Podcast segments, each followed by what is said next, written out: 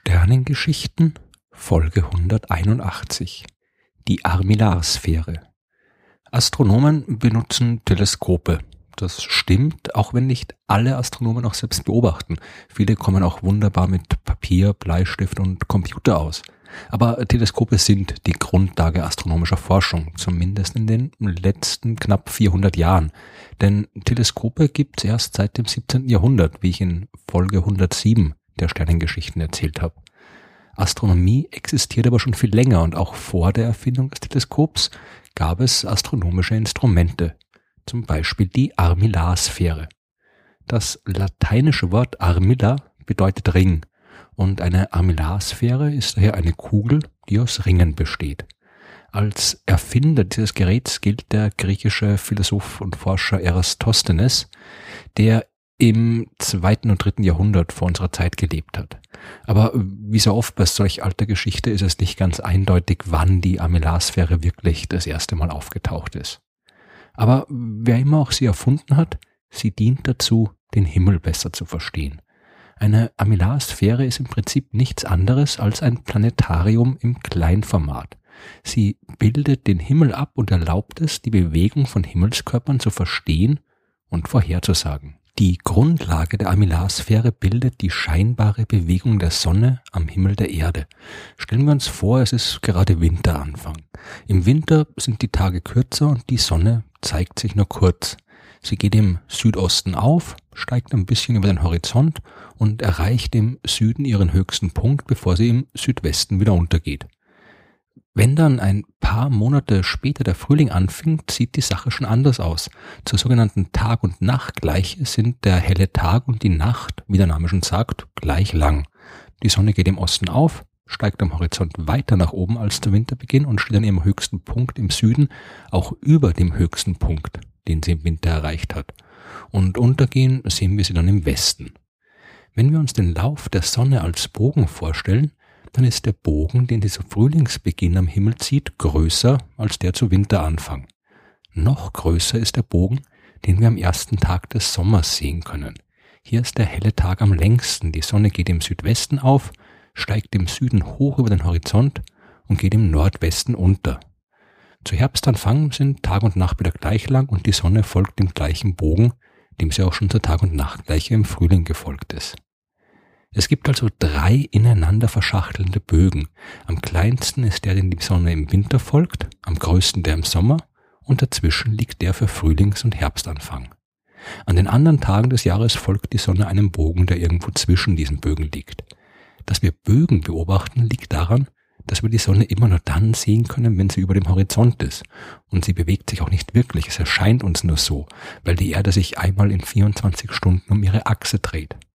Bis jetzt haben wir die Situation von der Oberfläche der Erde aus betrachtet.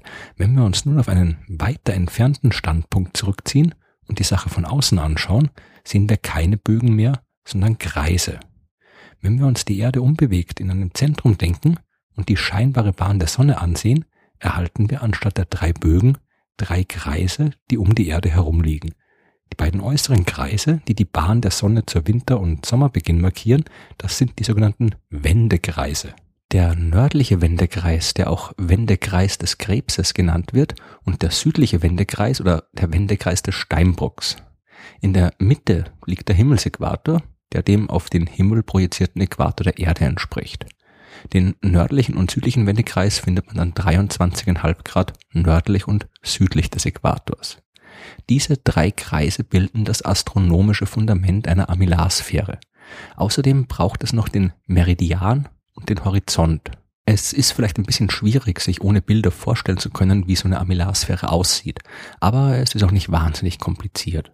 Stellen wir uns vor, wir stünden irgendwo auf einer Ebene, unter uns flacher Boden und über uns der Himmel. Wir bilden jetzt das Zentrum unserer fiktiven Armillarsphäre. Jetzt ziehen wir einen horizontalen Ring um uns herum, entlang des Horizonts. Darum heißt sie auch horizontal. Jetzt ziehen wir einen zweiten vertikalen Ring, der zum Beispiel vom Norden direkt über unseren Kopf nach Süden verläuft und dann unter unseren Füßen wieder zurück nach Norden. Und wenn wir uns das nicht nur vorstellen, sondern diese beiden Ringe auch tatsächlich herstellen und passend verbinden, bekommen wir die Grundstruktur der Armillarsphäre. Jetzt nehmen wir unsere drei Kreisringe von vorhin, die beiden Wendekreise und den Himmelsäquator und passen sie in die Grundstruktur ein. Dazu müssen wir berücksichtigen, wo auf der Erde wir uns befinden. Stehen wir zum Beispiel genau am Äquator, dann fällt der Ring für den Himmelsäquator mit dem Ring für den Horizont zusammen. Denn dann stehen wir genau dort, wo der Himmelsäquator den Horizont ausmacht. Befinden wir uns nördlich oder südlich vom Äquator, dann müssen wir die drei Ringe entsprechend der geografischen Breite gegenüber dem Horizont neigen. Eine vernünftige Armillarsphäre, die ist so konstruiert, dass die Ringe beweglich sind und man sie für jeden Ort der Erde passend einstellen kann.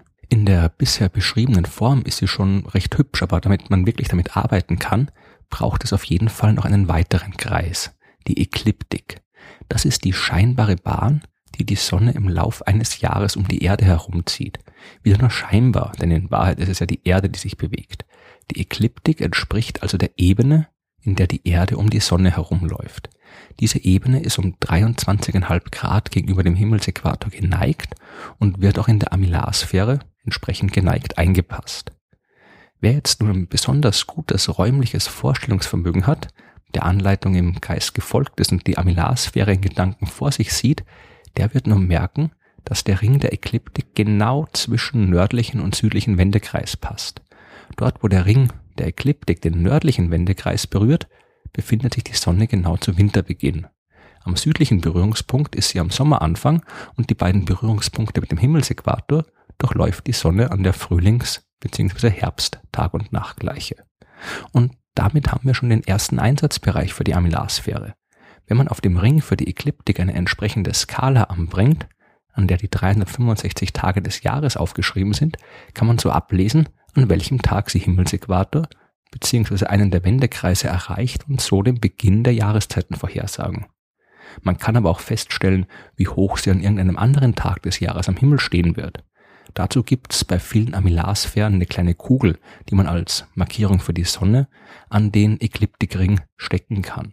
Will man wissen, wie ihr Weg zum Beispiel am 13. Mai aussieht, dann platziert man diese Markierung dort, wo auf der Ekliptik der 13. Mai markiert ist.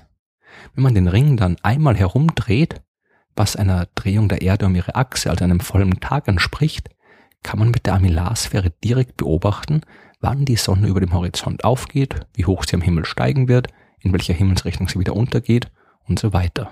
Was mit der Sonne geht, geht natürlich auch mit anderen Himmelskörpern. Man kann auf der Sphäre entsprechende Ringe und Markierungen für andere Planeten und Sterne anbringen und sich damit ansehen, wo und wann sie zu bestimmten Zeiten im Jahr auf und unter gehen, wie hoch sie über den Horizont gehen, wann man sie am besten beobachten kann und so weiter. Auch wenn das alles ein bisschen kompliziert klingt, ist es doch nicht allzu schwer zu verstehen, wenn man so eine Amylarsphäre direkt vor sich hat. Vor allem deswegen war sie lange Zeit ein beliebtes Instrument und Hilfsmittel in der Astronomie, um die Bewegung der Himmelskörper anschaulich und vorhersehbar zu machen. Nach dem antiken Griechenland ist die Armillarsphäre vor allem in der islamischen Welt eingesetzt und verbessert worden. Nach Europa ist sie dann erst im 15. Jahrhundert gekommen und im 16. Jahrhundert hat der dänische Astronom Tycho Brahe, über den ich in Folge 167 der Sternengeschichten mehr erzählt habe, die besten und präzisesten dieser Sphären. Danach wurde sie aber ziemlich bald durch das Teleskop abgelöst. Heute findet man die Armillarsphäre nur noch in Museen. Verwendet wird sie in der Praxis nicht mehr und man sieht sie auch noch kaum irgendwo. Es sei denn, man befindet sich in Portugal. Für eine Seefahrernation wie Portugal war die Astronomie und die damit mögliche Navigation auf den Meeren dieser Welt von so großer Bedeutung, dass sie die Armillarsphäre als Symbol in ihre Nationalflagge übernommen haben ein würdiger Platz für so ein wichtiges astronomisches Instrument.